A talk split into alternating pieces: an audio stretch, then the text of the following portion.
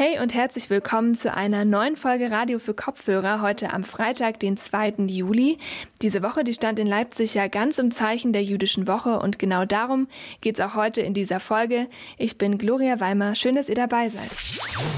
Mephisto 976, Radio für Kopfhörer. Jüdische Woche, die gibt es bereits schon zum 14. Mal hier in Leipzig. Seit 1995 findet sie regelmäßig hier statt. Und dieses Jahr kann man sagen, es ist auch eine ganz besondere. Ihr habt es wahrscheinlich schon mitbekommen. 2021, also dieses Jahr, feiern wir 1700 Jahre jüdisches Leben in Deutschland. Und die jüdische Woche hier in Leipzig, die findet seit letztem Sonntag statt, also seit dem 27. Juni und geht noch zwei Tage lang bis zum Sonntag, den 4.7. Insgesamt gibt es in dieser Woche 120 Veranstaltungen in Leipzig, digital, aber auch zum Teil Veranstaltungen vor Ort. Und eine davon schauen wir uns in dieser Folge mal etwas genauer an.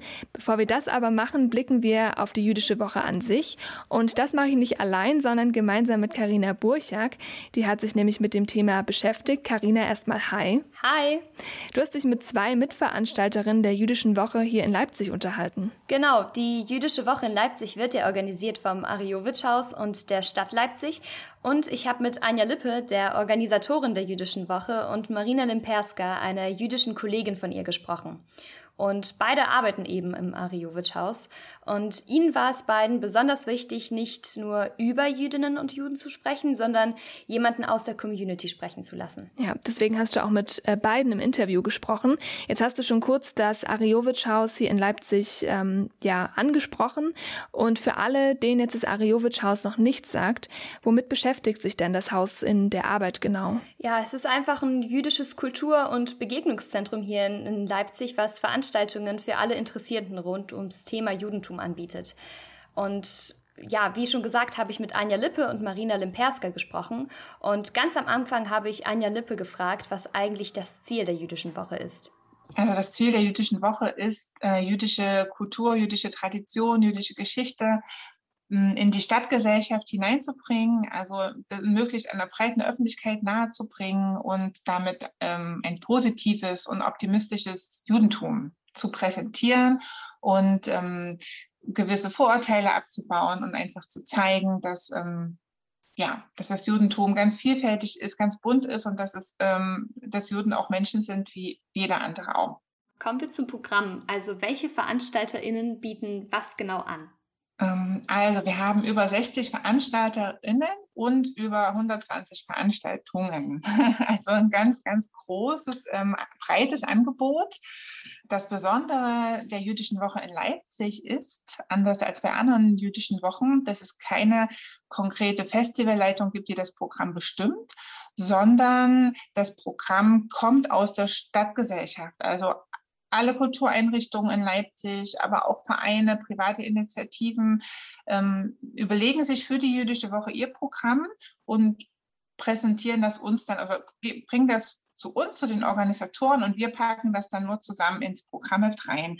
Und das macht aber eben diese jüdische Woche auch so bunt und so vielschichtig, weil man eben ähm, die Institution der Hochkultur hat, wie die Oper, das Gewandhaus, Schauspielhaus, aber eben auch wirklich kleine private Initiativen und jeder bringt was ein und äh, was genau bedeutet denn die jüdische Woche für jüdische Institutionen wie eben das Ariowitsch-Haus oder die israelitische Religionsgemeinschaft, aber auch die Stadt Leipzig an sich?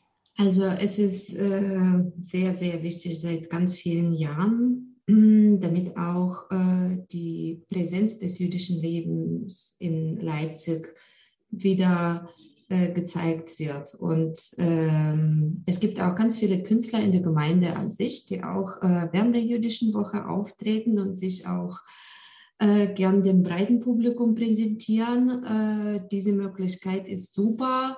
Okay, danke schön. Und können Sie generell sagen, seit wann es denn die jüdische Woche gibt? Ja, also die jüdische Woche gibt es seit 1995. Äh, Sie findet alle zwei Jahre statt und deswegen feiern wir in diesem Jahr ähm, schon die 14. jüdische Woche. Und inwiefern haben sich das Programm und die Zielstellung seit 1995 verändert? Also am Anfang war es schon eher wichtig, ähm, so diese Erinnerungskultur ähm, oder ähm, diese Aufarbeitung der Geschichte zu präsentieren. Also dass man wirklich nochmal ähm, überhaupt ähm, sich mit jüdischem Leben, jüdischer Geschichte in Leipzig auseinandergesetzt hat, weil das ja ganz lange keine Rolle gespielt hat in der DDR-Zeit. Und, ähm, und dann hat sich das eben immer mehr gewandelt, dass man einfach ein optimistisches und positives, in Zukunft zugewandtes Judentum präsentieren möchte und die Vielschichtigkeit und die Fröhlichkeit einfach jüdischer Kultur. Okay, danke schön. Und ähm, könnten Sie mir noch sagen, inwieweit sich durch die jüdische Woche das Leipziger Kulturleben an sich wandelt? Ähm, ich würde sagen, dass das Leipziger Kulturleben ja schon immer sehr, sehr geprägt war, auch von jüdischer Kultur. Also schon wirklich auch in, in, in der gesamten Geschichte.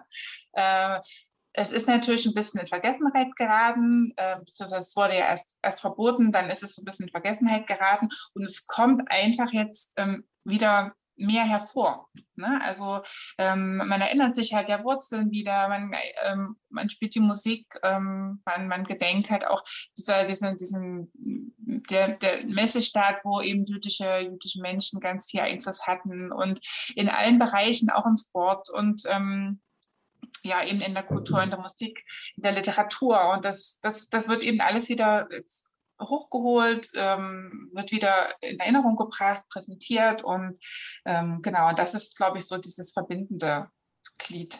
Dankeschön. Und äh, Frau Limperska, Sie meinten ja, dass das Arjowitsch-Haus vor allem sehr zukunftsgewandt ist. Und dieses Jahr feiern wir ja das Jubiläum von 1700 Jahren jüdischen Lebens in Deutschland. Und was wünschen Sie sich vor allem im Hinblick auf die Zukunft von der Bevölkerung? Das ist eine sehr komplizierte Frage, weil unsere Bevölkerung ist sehr vielfältig und ähm, deswegen ist es schwer, diese Frage in eine Minute oder zwei Minuten zu beantworten. Aber ähm, wir, und wenn ich sage wir, vertrete ich ganz viele Meinungen von den Gemeindemitgliedern und von, von jüdischen Menschen hier in Leipzig. Äh, wir wünschen uns einfach äh, Normalität.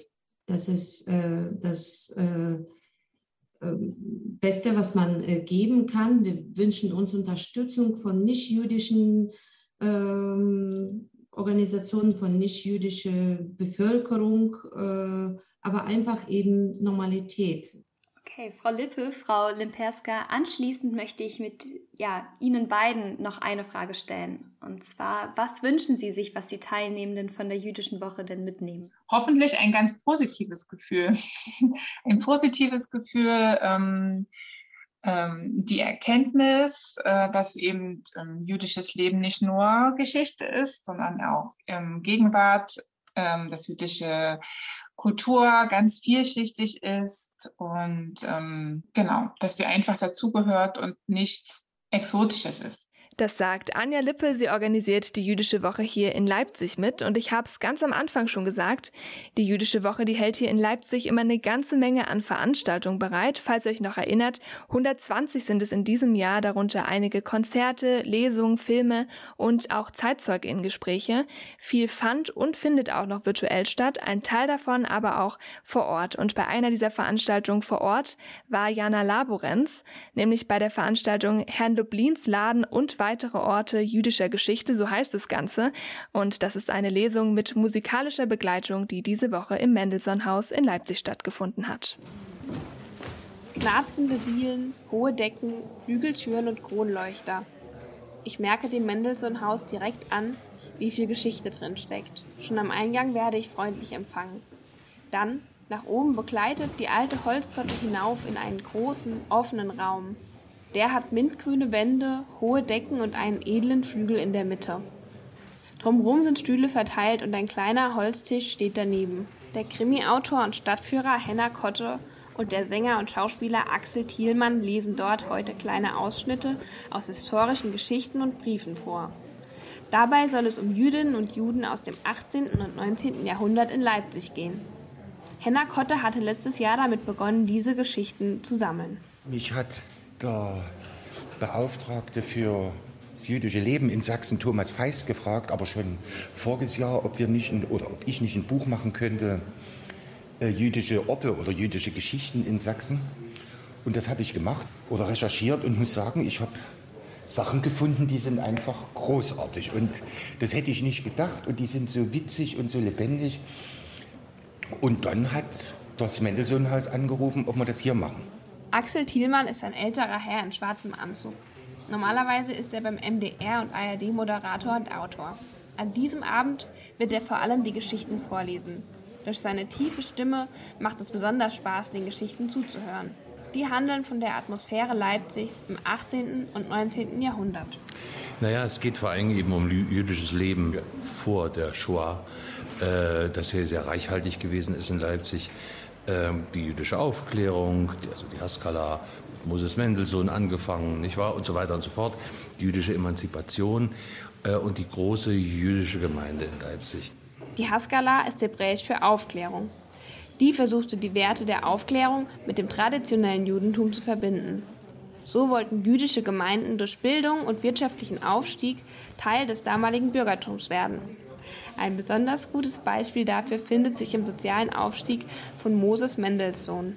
Axel Thielmann und Henna Kotte erhoffen sich nicht nur, dass das Publikum sich gut unterhält und ihnen die Musik gefällt. Sie wünschen sich auch, dass sie danach die Stadt mit anderen Augen betrachten. Und schön ist es ja, wenn, wenn man behielte danach und eben an den Ort fährt, den wir erwähnt haben. Oder man geht dann eben die Dresdner Straße lang und sagt, hier hat der Herr Moscheles gewohnt oder hier ist das und das passiert. Also ein bewusstes, also ein Bewusstsein für seine eigene Stadt. Das ist das Wichtige auch.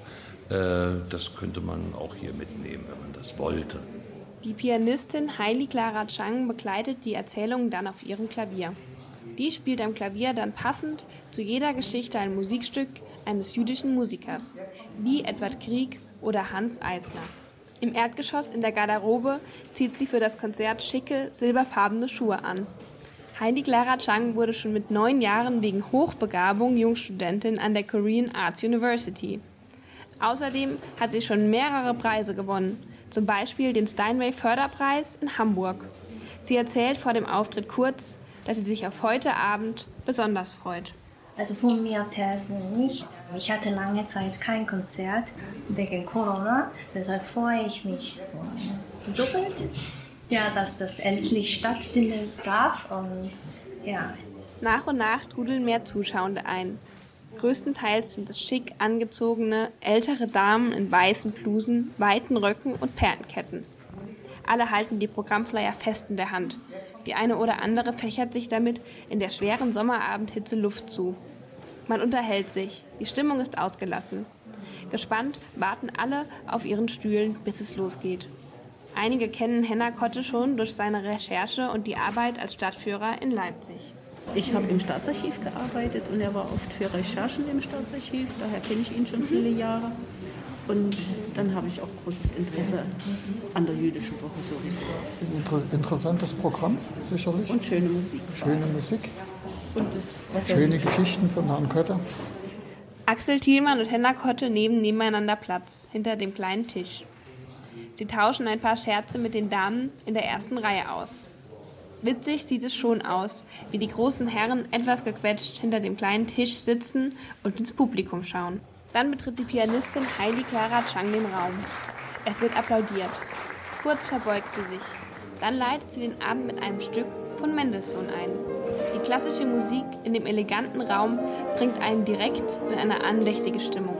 Axel Thielmann beginnt damit, über die jüdischen Familien in Leipzig im 18. und 19. Jahrhundert vorzulesen. Seine Stimme ist kräftig und voll und erfüllt den ganzen Raum. Ihre Herbergen standen im ehemaligen Viertel, später auf dem östlichen Brühl, wo sich auch ihre Geschäftslokale und Lagerräume befanden. Alsbald sprach man vom Judenbrühl. Sie trugen wesentlich zum Aufschwung und internationalen Ruf der Leipziger Messe. Axel Thielmann liest weiter einige kurze Geschichten in geschwollener Sprache und veraltetem Deutsch vor.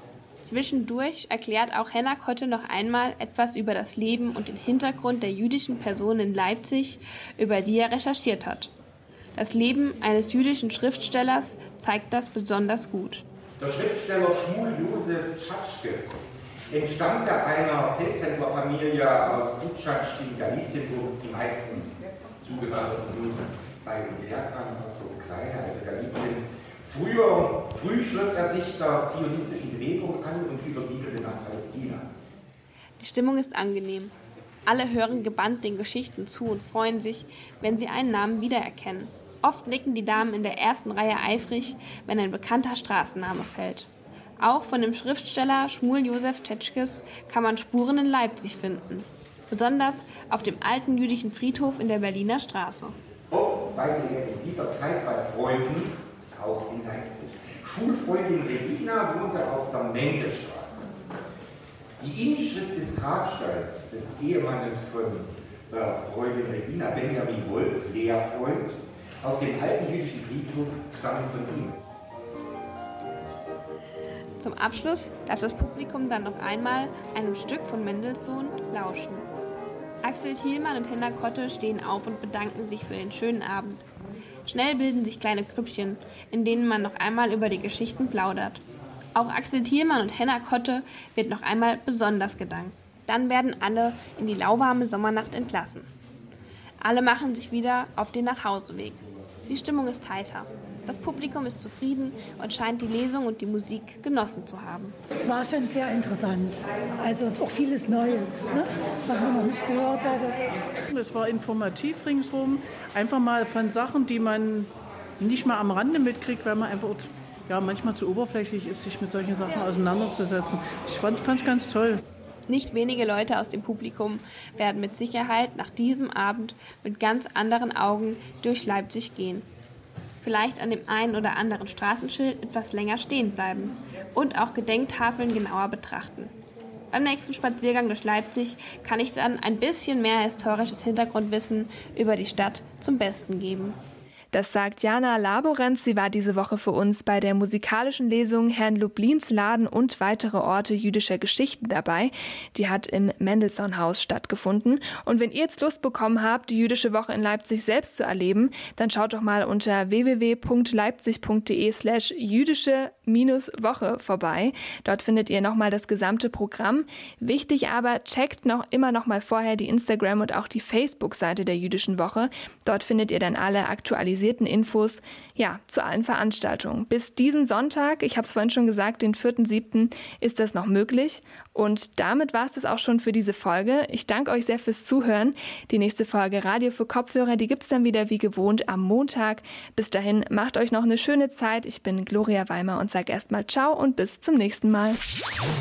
Mephisto 976, Radio für Kopfhörer.